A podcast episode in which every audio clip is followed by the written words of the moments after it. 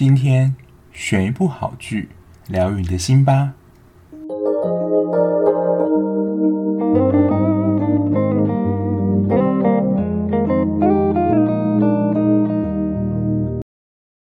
Hello，欢迎收听今天的节目。我今天呢，终于可以坐着录音了，克服了克难的录音环境，终于能够坐着了。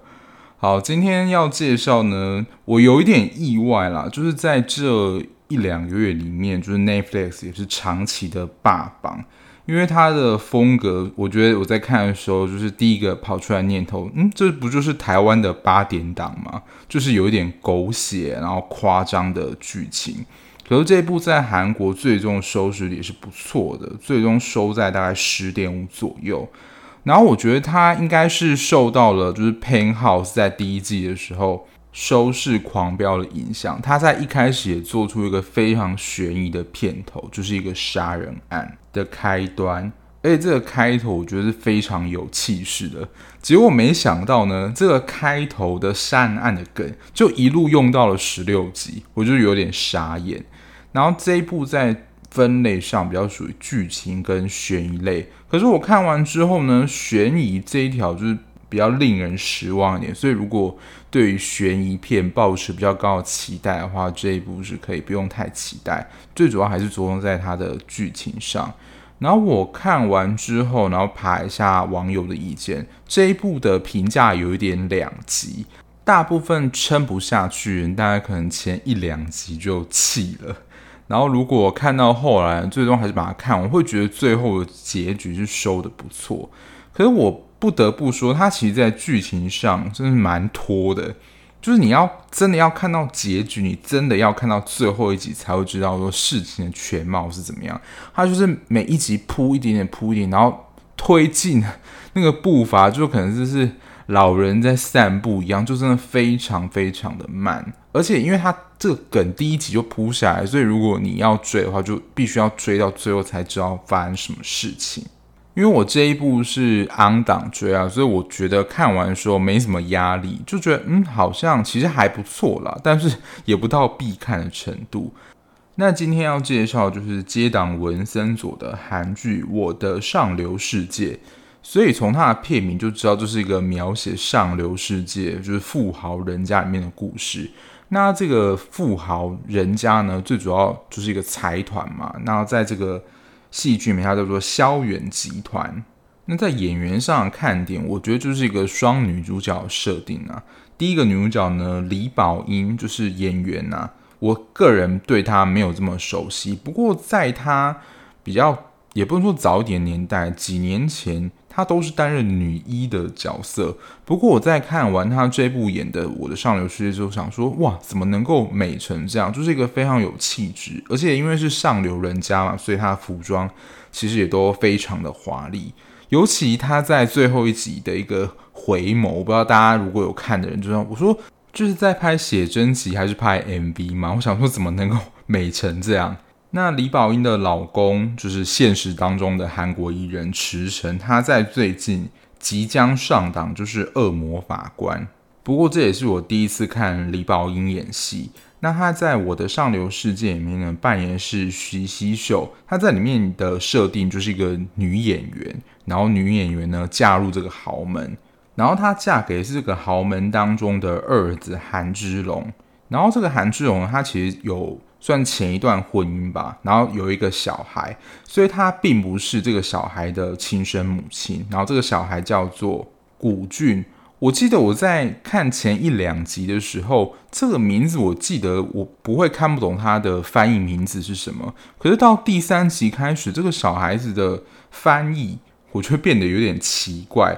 也不是说奇怪，就是他换了一个翻译的名字。这个古呢是旁边一个古代的古。然后右边是瞎子的瞎的右半部分，我想说这到底是什么字？然后就特地查一下，就是古俊这样。不过虽然不是他的亲生儿子，不过呢，他是付出了他所有的爱，把他当做亲生小孩一样。这是徐熙秀在这一部里面的设定。然后另外一个大女主呢，就是演员金瑞亨，她近期的作品其实还蛮多的。然后我刚好。看到他演戏，也算是他近期我觉得非常重要代表作，就是《天空之城》里面那个变态家教啦。而且他这几部接演的戏，其实都是比较中性特质的打扮，所以我真的觉得他非常适合扮演女同志。然后他在这一部里面刚好也是这样的设定。然后他最近演的戏还有《无人知晓》啊，他接的角色多半就是比较冷酷或是反派的角色。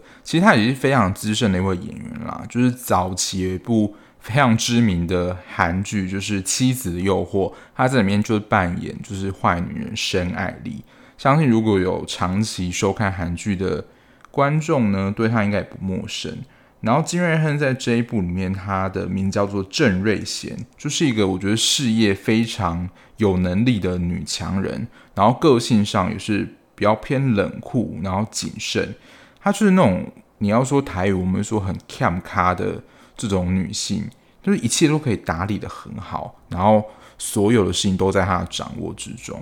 然后她是嫁给了豪门当中的大儿子，不过这两个儿子的状况有一点像，就是呢，她也不是她的第一任妻子，她老公也离婚，然后留下了一个儿子，所以呢，她其实也是这个继母。不过跟古俊不同一样，他的这个继儿子呢，已经是一个二十几岁的成年人了。所以其实年龄上就是差蛮多的，不过他对于他继母身份，他也完全的不在意，而且我觉得他对待他儿子的方真的是以蛮大人的方式在讨论。我自己是还蛮喜欢郑瑞贤这个角色，你可以看到他在剧情当中其实是一个蛮理性的人，就是碰到事业啊，或是在跟其他人讨论事情的时候，可是他在某一些部分的情感还是蛮丰富的。所以也不会觉得说他真的是一个非常冷酷的人。第三个，她不算是女主角，但是其实也是一个蛮抢戏的角色，就是算女二啦。玉子妍，大家听到这个名字可能不会觉得很熟悉，甚至蛮陌生的。可是呢，如果你之前有看也是 Netflix 上的《驱魔面馆》的话，对于里面的女恶鬼白湘西，大家应该印象非常深刻吧？我真的觉得她的。长相还有整个气质超适合演反派，你就会觉得她演反派就有一种浑然天成的感觉。然后她在这部里面的角色呢，叫做江自庆，她其实是韩之龙的初恋，也就是古俊的亲生妈妈。可是就豪门的关系，就你也知道，这种戏剧蛮常是这样演的，就是台湾的八点档。就他们不承认这一段关系，然后通常呢，就是给这样的女性，可能就是她的初恋啊，或是她喜欢人，给她一笔钱，或是用特殊的方法断开他们的关系。也就是在豪门里面啊，就是儿子留下，但是女人呢就请你走路。但是亲生母亲就是不可能放下自己的亲生小孩了。然后他在这部戏呢，就是江自庆，他以古俊家教的身份回到就是他们住的地方，而且引领江自庆到徐熙秀他们家当家教的，就是大媳妇郑瑞贤。不过他是不知道他们之间的关系啦，就有点阴错阳差成为古俊的家教。这一部其实就是女性的角色比较吃重，其实男演员的戏份不太像这三个女算女主角吧，戏份这么吃重。不过有一个就是熙秀现任的丈夫，就是二儿子韩之龙，我觉得以他的长相也是非常适合演坏人。他在《他人及地狱》还有《Search》这几部戏都有演出，就是演员李贤旭。我看报道，他好像也以这一部《我的上流世界》在韩国打开知名度，比起他前几部演的《他人及地狱》跟《社区》。因为其实这两部我都有看，可是我对于他在里面的角色并没有太大的印象。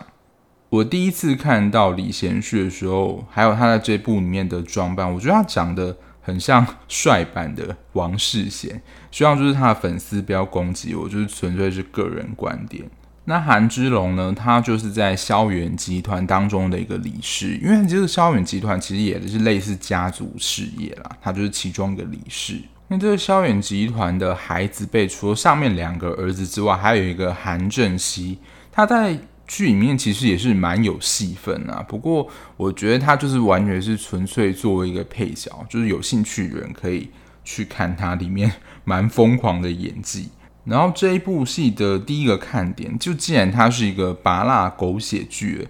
里面桥段我只能说真的是够拔辣，就是大家可以听听看，就是如果已经看过人，可以稍微的回忆一下。第一个可以说是串起这一出戏算半边天的，一开始故布疑阵的杀人事件，它里面呢就是有一个修女，她就看到了案发现场，就是他们的豪宅当中有两个人倒。倒卧在地上，然后其中呢有两个人站着，一个是大媳妇，然后再就是二媳妇徐熙秀，还有一个死者倒在地上，然后艾玛修女就是这个修女的名字。他看到这个现场之后呢，急急忙忙跑出去报案，然后他中途碰到谁啊什么，一开始完全都没有演出来，然后这个画面呢其实就是会越补越多，比如说他在中途。碰见了谁呀？谁的表情是怎么样啊？然后死者是谁呀？你要慢慢的随着结束，慢慢的推演，才会把这个凶杀案的拼图拼凑起来。结果呢，最后这个算肇事者吧，最后一集才出现，就是等了十六集，你看到就是这事件的算真正的凶手是谁这样。我觉得他这个有学到，就是欧美剧结尾的手法，你就会看到这一段修女啊跑出去跑进来的戏嘛，就会一直 repeat。然后我自己在写稿的时候就发觉很神奇的是，他几乎前十集这个谋杀案的进度完全没有任何进展，就是倒在那边死的人，就是他只有拍流血画面嘛，死的人是谁也不知道。我觉得以拖戏的程度，就是我看到十二、十三集的时候。我本来想说应该会有第二季哦，因为他连死者是谁都没有公布，结果他最后两集收得很快，我自己是觉得有一点可惜啦，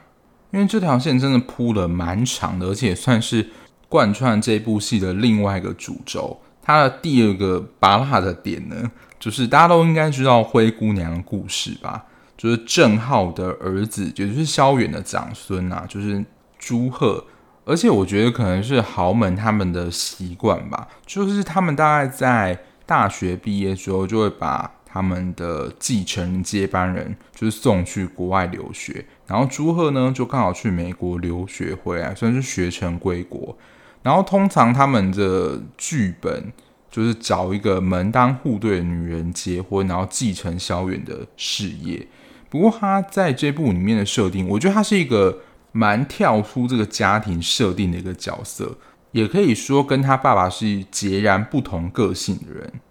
因为长子韩正浩基本上没有什么工作跟专业能力，然后在感情上呢也算是处处留情。不过朱赫一开始在跟他的家人报告他的感情状态的时候，他其实说他之前对女生几乎没有动过心。但是他对女人也不是没兴趣，只是就是没有心动的感觉。但他回到家中之后呢，因为一次意外的跟家中一个女士换房间睡觉，因为他在他原本的房间睡不着，他就跟里面的一个女士金幼妍换了房间。不过一开始换房间这个要求啊，当然是不能答应，因为其实如果跟豪门太亲近的话，他们是会丢掉工作的，而且可能其他的佣人也会用异样的眼光来看待你。而且他们在进来工作的时候，一定都是有签合约，里面一定有保密合约啊，或是不能跟馆子里面的人过分亲近啊这种合约。所以如果答应的话，多半是惹祸上身。可是他们的这样的次数其实蛮频繁的，而且换着换着呢，他们的关系。也变得不太一样，就变得越来越亲近了。虽然是其他家中的明眼人也看得出，他们两个关系不同于主仆之间的关系。刚刚朱赫除了说到他的感情观跟他爸爸非常不一样之外，这种算是集团的继承人啊，通常就回来就是掌管事业，然后他们对于他们自己的事业会非常有兴趣。可是朱赫呢，对于接班理事这件事情是完全没有兴趣的。他就是想当一个平凡人，与他自己喜欢的女生结婚。因为其实他一开始回来的时候，他们家其实已经帮他物色好一个算是彼此都熟悉的女孩，准备要帮他们订婚了。不过朱赫呢，就是一个非常做自己的人，他就在长辈面前呢说。他是不会接受这门婚事的。后来朱赫跟金佑妍就是越聊越开心，然后最后就两个人在一起了。我觉得还蛮喜欢金佑妍，他因为是家中的佣人嘛，所以平常是住在宅地里面，但他们其实也有算是放假放松机会。然后他跟朱赫的约会呢，其实是到外面的算餐馆去吃嘛，因为其实这种豪门家庭，我觉得限制也蛮多，可能连吃食都有限制，就是不健康的东西不要吃啊，或是太恐怖的东西不吃。他在里面我觉得蛮有趣的，就是祐妍呢带朱赫去那种血肠店，血肠是韩国算蛮传统食物吧，可是这类的食物在他们家中应该是看不见的。不过。朱赫要跟祐妍在一起这件事，一开始一定是引来家庭声浪的大反对啊。可是其实只有一个人支持他，也就是他的继母郑瑞贤。他继母其实我觉得我会蛮喜欢这个角色啦。他就跟他说：“如果你有信心能够排除一切困难的话，那你就做你真正想要做的事情嘛。”所以果然呢，朱赫也是非常做自己。就在大家面前说，他是不会接受家族为他安排的婚事，然后要跟金佑妍在一起，然后也不会接管萧元集团。我觉得朱赫角色设定不太像那种为爱放弃一切的人，而是他本身可能对于豪门或是被安排人生，他本身就没有什么兴趣，他就是一个很纯然做自己的人。我觉得朱赫在这个家族当中就是一个很跳脱的存在。跟你想象当中的豪门子弟完全的不同，所以啦，就是金祐妍原本是一个家中仆人身份，就意外变成了萧元集团的媳妇。我现在想起来，就是我在录的时候，有点像是余莺儿，就是《甄嬛传》里面原本只是宫里面的宫人，结果就用了一句诗词就进入了后宫，他也算是从下人身份就变成主子了。不过跟禹英儿不一样，就是禹英儿那是一个，他就是运气好偷听到的，然后这个算是修成正果，所以这不就是一个灰姑娘的故事吗？就是第二个狗血剧情点。第三个就是亲生母亲这个身份，其实在一开始的时候，西秀是不知道江自庆的。过去的身份其实就是芝龙的初恋情人，所以这边也是有部分的悬疑剧啊，就是这边的侦探是西秀，他调查说江自庆到底是一个什么样的人，然后他其实江自庆的真实名字是李慧珍，他进入这个萧远家呢，其实就是要来带回他的儿子古俊的，但当江自庆踏进这个家门的时候，芝龙一定就知道说他是谁嘛，毕竟是他的初恋情人。可是芝龙呢，也是隐瞒了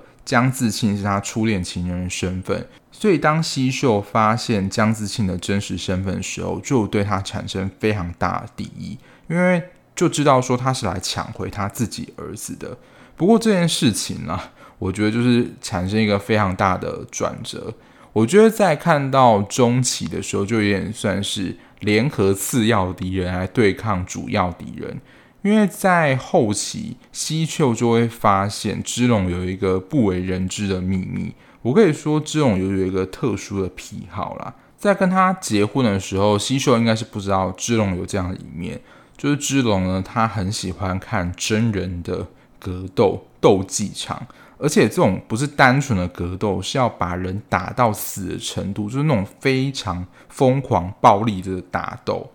而且有一场真的是超可怕的，就是亲生兄弟互殴。因为芝龙就是校园居然是有钱人嘛，所以他就拿了很多钱要哥哥出手重一点，把弟弟打死。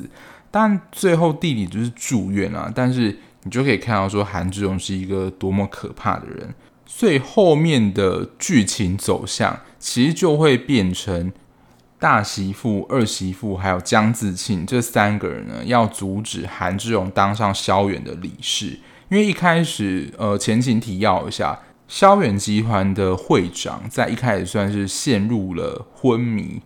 昏迷了很长一段时间，连遗嘱都已经公布说，接下来是由韩志荣担任理事的位置。可是他担任理事之后，就会把萧远整个抢走嘛。然后这种公司经营啊，其实都是看就是你持有的股份是多少嘛。那西秀呢，其实在萧园也有一些股份，还有发言权，但他就是为了要阻止韩志荣成为理事呢，所以他就把他的算行使发言权还有股票的部分股就给了郑瑞贤，请他就是坐稳这个萧园的理事，就阻止韩志荣担任理事。对啊，所以这种剧情像是亲生母亲被识破，还有企业集团的董事之争，这不就是很像台湾连续八点档的剧情吗？就是一切狗血的拔辣的元素都有了，这是在剧情上。不过因为这一部就是我的上流世界，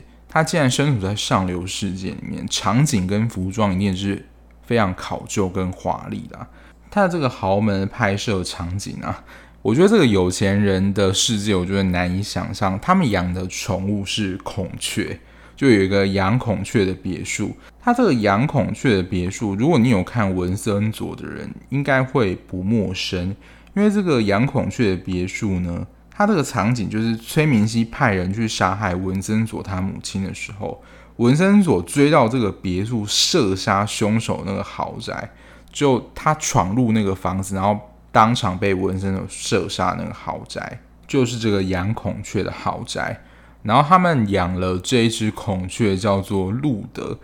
它有一幕比较夸张，就是孔雀在天上飞的场景，但我不确定是不是里面的佣人就是看到了幻觉。不过说到孔雀，让我想起有一部台剧之前播过了，我觉得也蛮好看的，也是有点。诡谲片子就是你的孩子不是你的孩子，里面有一篇孔雀，我不知道孔雀有没有什么象征的意义。不过他在这一部镜头 take 到的话，就是会 take 孔雀的眼睛，就好像他看透了一切，就很神秘的一个象征。如果你知道孔雀有任何的隐喻或是附加含义的话，就欢迎的告诉我。然后他们居住的这两栋别墅呢，一栋叫做卡登扎，另外一栋叫做卢巴托。我上网查过资料，这两个名字好像没有特别的意义。因为其实有些编剧很厉害，他可能就在建筑物的名称或什么人物的名称，他可能就会藏了一层含义。可是这两个名字我并没有太多的印象。然后这个卡登扎呢？你就你看它的场景，你就会觉得它很像艺廊或是美术馆。没错，它就真的是在现实当中是一个美术馆。然后说到这种上流社会的豪宅啊，他们佣人的房间啊，我觉得都有一般外面小套房的等级，而且是每一个佣人自己一个人一间。我就觉得，就是有钱的世界，我们无法想象，连佣人可能都住得比我们还要好。除了这几个比较知名的场景外啦。因为他们处于上流社会嘛，所以不论是郑瑞贤或是许希秀，他们所穿的服装都是华丽到不行，我觉得很好看。然后再有一个设定，我觉得是有钱人专属。就之前有一个我们会揶揄人家说，是不是有钱人呼吸的空气都比一般人高级，或是不一样的地方？他在这部剧里面有一个设定，他要把它拍出来，我看到时候真的是笑到不行。这两栋别墅里面的空调系统，他们所放出来的气体的氧气浓度是比较高的，所以他们可能是吸收比较多的纯氧。所以你在看到这些上流社会人家在休息的时候，你们会看到他吸得非常大一口气来呼吸到就是满满的纯氧。所以，我刚刚讲到，那句揶揄的话是说，连有钱人世界，连跟我们呼吸的空气都不一样嘛？没错，在这部戏里面设定就是这样，他们呼吸的空气呢，纯氧的浓度比较高，所以会让他们可能精神变得比较好一点。我觉得这也是 这个编剧在编写这个脚本的时候，把这个上流世界社会描写的很夸张。可是我觉得真的有可能会有这样的差别。这大概就是这部戏的一些看点啦。那我自己看的时候就觉得这部戏，你会觉得它好像没有什么重点，可是你就可以很算顺顺的也把它看完啦。看完之后有一点小失落，可是也觉得它在最后某一些的寓意其实是不错的。然后接下来的 part 就一定是你要有看过剧的人才会知道，就我在讲什么，因为我要稍微的。我这也是我在网上找资料，我真的觉得网络上的这些剧评其实很厉害，他们可以从一些画作或是某一些物品来看出说这个东西隐藏的含义是什么，或是角色的心境是怎么样。因为他们是经营美术馆，所以其实会接触到非常多的画作。其实我当初在看这一段的时候，我就觉得它一定有什么意思在。然后我去网上找的资料，跟我自己看的时候诠释，其实我觉得是蛮像的。他在当中有一集，大家应该印象深刻啦，就是被窄门困住的大象这个作品。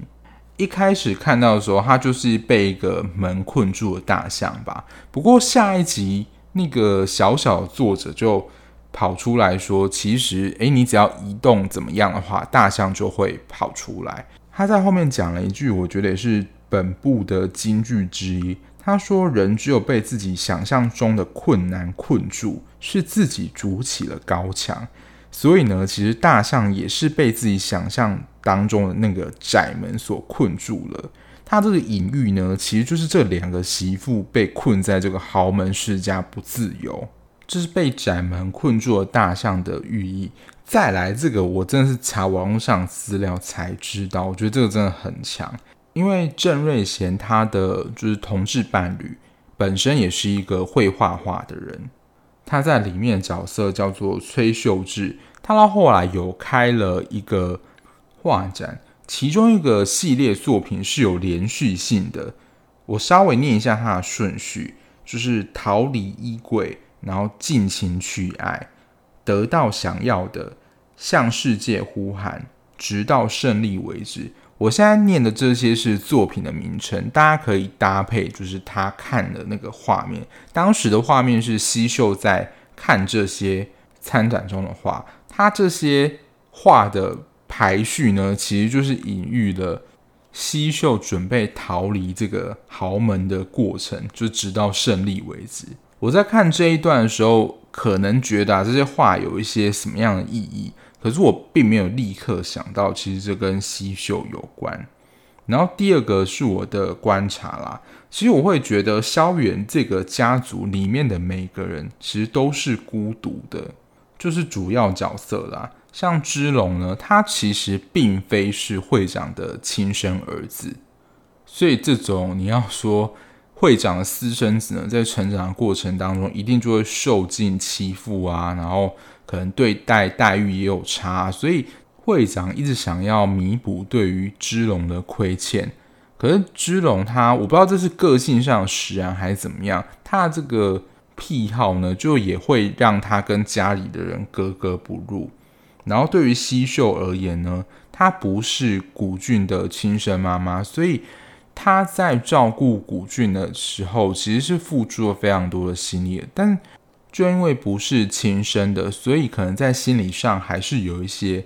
疙瘩，没有办法成为他真正的妈妈，而且又嫁入了一个有点算诡异的豪门吧，所以基本上他在这个婚姻当中也是蛮孤独的。然后再来就是郑瑞贤。其实我在一开始的时候就有点先爆雷，他这一部就是女女恋呐，但是他后来有跟郑浩坦诚说，他并不是就是主流一般的异性恋对象。没想到郑浩其实还蛮接纳他的。郑瑞显在这时候讲了一句台词，我觉得非常的有智慧。他说：“虽然我没有必要因为我的性向跟任何人道歉，但我对你很抱歉，因为我隐瞒了你。”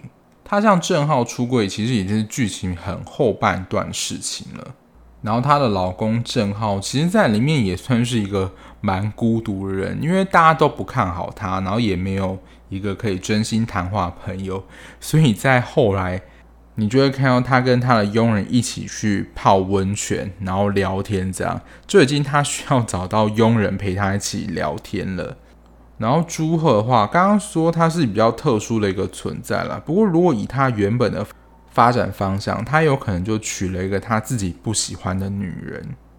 还有一个人其实也蛮经常出现的，可是我说实在，在查资料的时候才知道他的名字。可是说实在，我并不一定觉得需要知道他的名字，就是会长的太太就是剧里面的老夫人啊，因为会长呢，他在剧里面的感情也是蛮波折的。其实这个芝龙呢，是他喜欢的一个女生，叫做金美慈所生下的。可是金美慈在生下他之后，好像就过世了。会长是喜欢这个金美慈的，不过这个肚子里的小孩呢，也并不是会长的，所以呢，老夫人其实是替别人养了儿子，所以他到后来就很厌倦、很生气的是说，我为什么要帮别人养儿子这种事情？然后你就会看到老夫人的最主要场景啦，一个就是去问路德孔雀，因为里面会关心路德的，好像就只有他。除了看路德呢，他的场景最多就是在吃东西，就不断的一直吃东西，各种的美食。因为他们这种上流世界的人家都有一个算是御用御厨吧，你想要点餐啊，什么都可以叫他做，所以他有非常多的场景呢，都是在吃美食。然后除了两个儿子之外，刚刚提到有一个韩正熙嘛，他就是一个脾气爆炸，非常容易爱生气，然后跟她老公的感情也是不睦。可以说是貌合神离啦，然后两个人一直吵着要离婚，而且正熙她老公后来呢，的确也有小三，而这个小三呢是正熙参加一个读圣经研究会里面的一个成员，这当然后来才知道啦。可是大家就可以发现，看完这些主要角色，都可以了解到说，他们不论是自己的感情状态，或者他们里面的关系，都是感到蛮孤单的。这是我自己的发现啊，就是觉得他们里面的角色其实都蛮孤单的。然后我觉得他在后面收的不错，也是这一部我觉得他想传达的另外一个意志，就是说，即使你身在这么复杂像个染缸的豪门里面，你还是可以拥有保有自己的赤子之心。所以你就会可以看到两个女主角，不论是。郑瑞贤或是许西秀，他们在心境上跟行动上的转变，因为到后来啦，许西秀在最后一集的台词，他说：“即使失去一切，我仍然能真爱自己，这就是属于我的答案。” My，就呼应了他自己的片名。这一部的英文片名就是 My M I N E，就有点你还是要活出自我，保有最真实的自我的这种意境，不论在。环境或是你自己身心改变之后，你仍然能保有自己。然后他对于他的算儿子啦，古俊说了一句蛮有共鸣的话，他说：“别忘记你是个多么帅气的人。你曾经说过，只有自己能守护自己，无论遇到什么问题，你都要守护自己。”因为看到身边的老公就是芝龙啦，他的真面目之后，还有这个豪门里面的。各个每个人的关系状况，其实就会知道说，在这个豪门家中，没有一个人可以相信啦。你只能就是相信自己，然后面对身边人都要提防，要保护自己，才不会受到算计呀、暗算等等。所以你可以说，豪门深似海这句话就是说的有理，有太多的算计，可能是你不知道的，你都要非常的小心提防。所以就可以看到最后徐秀表现，我觉得有点算是逃出豪门，就是另外给这部一个片名。然后最后呢，想要分享就是，我觉得这个大家应该也都很有感啦。大家都会觉得，就郑瑞贤是拿到男主角剧本，因为他们妯娌之间感情就是好到不行。尤其是后来他们三个人联手之后，当然玉子妍她的戏份比较少啦。可是最后，不论是谋杀案，或是在萧远之间的集团战争，郑瑞贤就摆出一副非常霸气的样子，他就是要保护西秀，不让他受到任何伤害。不就会觉得这是男主角才会做的事情吗？或是这是男主角的剧本？而且这样的场景啊，真的不止一次。那以上大概就是我看完这部《我的上流世界》的一些感想跟想法。我个人评价是不会。太长了，因为我就很喜欢看这种狗血芭乐剧。虽然狗血芭乐剧，可是还是有点寓意在，而且加上我觉得演员的演技、服装、场景什么，其实都还算蛮用心的。所以呢，其实就可以保持一个轻松的态度去看这部戏。悬疑的部分就真的不用太计较。不过真的你想不看也不行啊，因为这个梗呢，就是像一开始说的，会一直玩到最后一集才。知道说到底发生了什么事情，然后谜底才会揭晓。不过这一部在 Netflix 蝉联了好几个礼拜的第一名，我倒是真的觉得有点惊讶，因为以精彩程度来说，我觉得是文森佐大胜。不过总结啊，我就觉得普普还 OK，算是有中，然后一点点到中上，那要供大家参考喽。那今天节目就到这边，如果你喜欢这样聊剧的节目的话，麻烦在各大平台，不论是 Apple Podcast、Mixer Box、Spotify，就是能够帮我订阅、分享，让更多人知道我的节目哦。那如果想要了解我即时追剧的讯息，或者私讯我你的私房片单或一些讨论剧情的话，可以追踪我的 IG，在资讯栏的地方就欢迎追踪喽。那我们下期节目再见啦，拜拜。